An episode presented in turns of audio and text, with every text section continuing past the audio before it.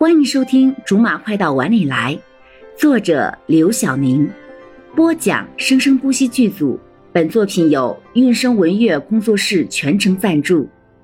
第十四章：放飞自我的宁爸宁妈。喂，你等我一下，死丫头，你走那么快？快了，快了！柠檬和罗少成为邻居，还是柠檬刚上高中的时候。柠檬家住的居民楼正好就在罗少家住的别墅对面，门对着门，窗对着窗，中间刚好隔着一条过道，不算宽。两边的人站在窗边就可以看见对面窗子里的人。那时候两个人虽然是一个班，可是每次上学放学的路上却像两个陌生人一样。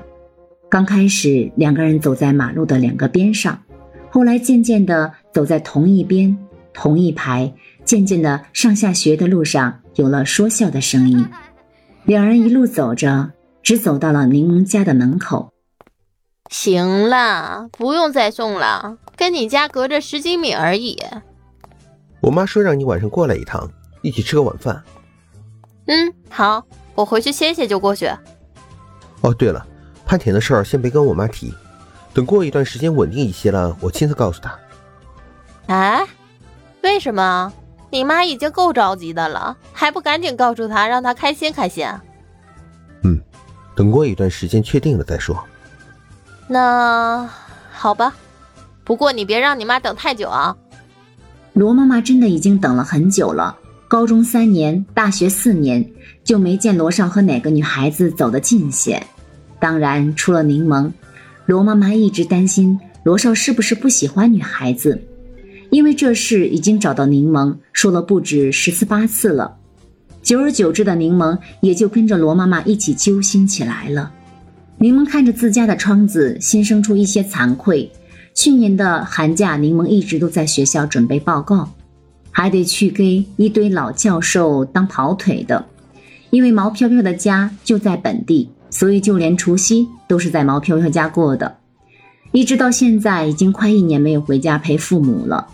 对于那对说是开明，实则没心没肺的父母，还真是有些想念了。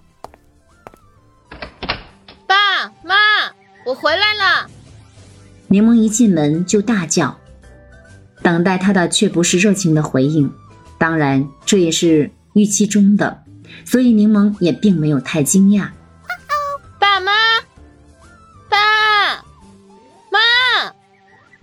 随着三声的没有人回应，柠檬又隐约的有些预感，他们。柠檬放下行李，就径直的走去爸妈房间的门，直截了当的推开门。当他看见自己的爸妈不理会自己一年不见的女儿，而开心的玩着游戏的时候，真心的无力了。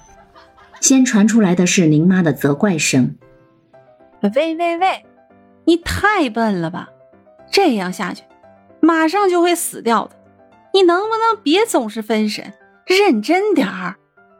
哎，我这不是刚才好像听见女儿的声音了吗？你你你你能不能别指挥我？你懂什么？你这样攻击不对。女儿，那个小没良心的都一年没回来了，你又幻听了吧？柠檬听着挑了挑眉，到底是谁更没有良心？刚才在楼下的惭愧什么的，突然烟消云散了。哎，我就让你看看，这样对不对？你听我的。唉，果然，算了，还是等他们玩完我再出现吧。把行李放下之后，然后又识趣的把门关上，一个人悄悄的退了出来。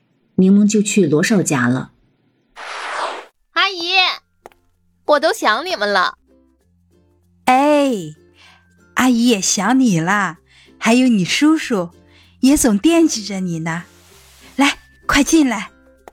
罗少的妈妈很快的迎了上来，笑盈盈的说：“听到有人回应之后，再想起刚才自家屋里，柠檬感动的都快要哭出来了。